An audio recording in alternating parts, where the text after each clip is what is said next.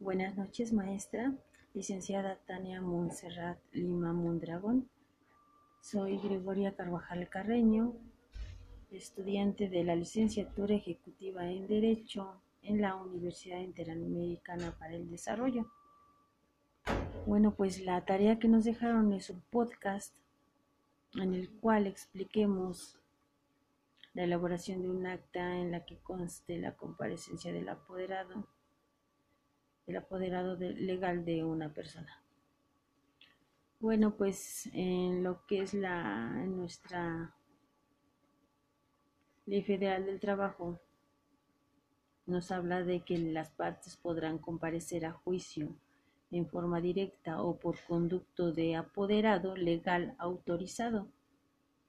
Tratándose del apoderado, la personalidad se acreditará conforme a las siguientes reglas. 1. Cuando el compareciente actúe como apoderado de persona física, podrá hacerlo mediante poder notarial o carta poder firmada por el otorgante y ante dos testigos sin necesidad de ser ratificada ante la Junta. Número 2. La fracción 2. Los abogados, patronos o asesores legales de las partes sean o no apoderados de estas deberán acreditar ser abogados o licenciados en Derecho con cédula profesional o personas que cuenten con carta de pasante vigente expedida por la autoridad competente para ejercer dicha profesión. Solo se podrá utilizar a otras personas para ver notificaciones y recibir documentos pero éstas no podrán comparecer en las audiencias ni efectuar promoción alguna.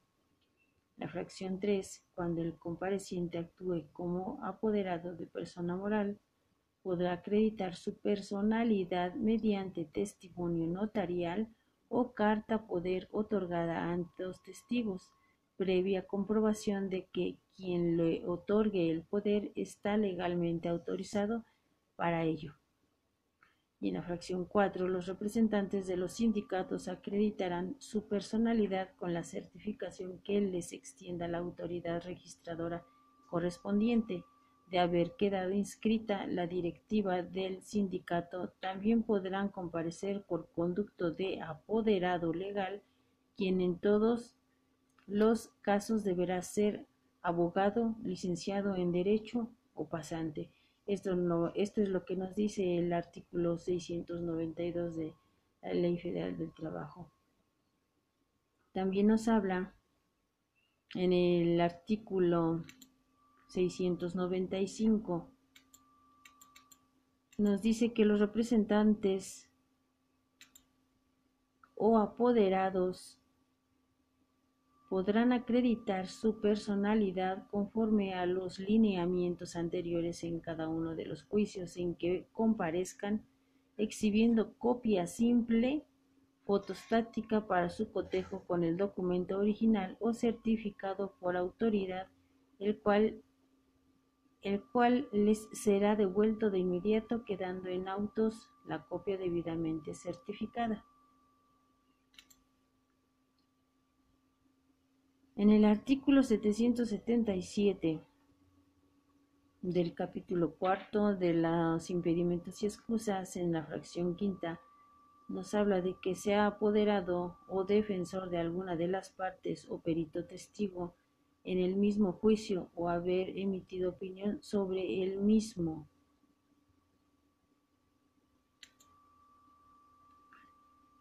Eh, en las audiencias que se celebren se requerirá de la presencia física de las partes o de sus representantes o apoderados, salvo disposición en contrario de la ley, de lo que también nos habla la, nuestra Ley Federal del Trabajo.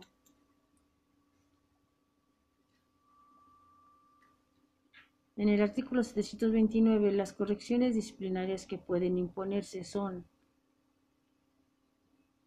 uno, uno, este, uno, uno, este, fracción 1, amonestación, fracción 2, multa que no podrá exceder de 100 veces el salario mínimo general vigente en el Distrito Federal en el tiempo en que se cometa la violación. Tratándose de trabajadores, la multa no podrá exceder del importe de su jornal o salario en un día. Para los efectos de este artículo, no se considerará trabajador a los apoderados.